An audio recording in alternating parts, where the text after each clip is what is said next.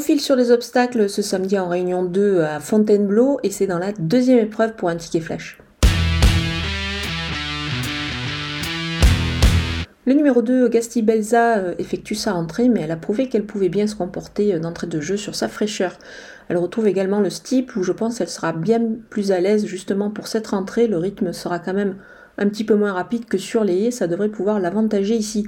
Elle va bénéficier également de la décharge de son jockey, donc ça fait quand même pas mal d'atouts dans son jeu, c'est pour cette raison que je vous conseille de la jouer au jeu simple gagnant placé.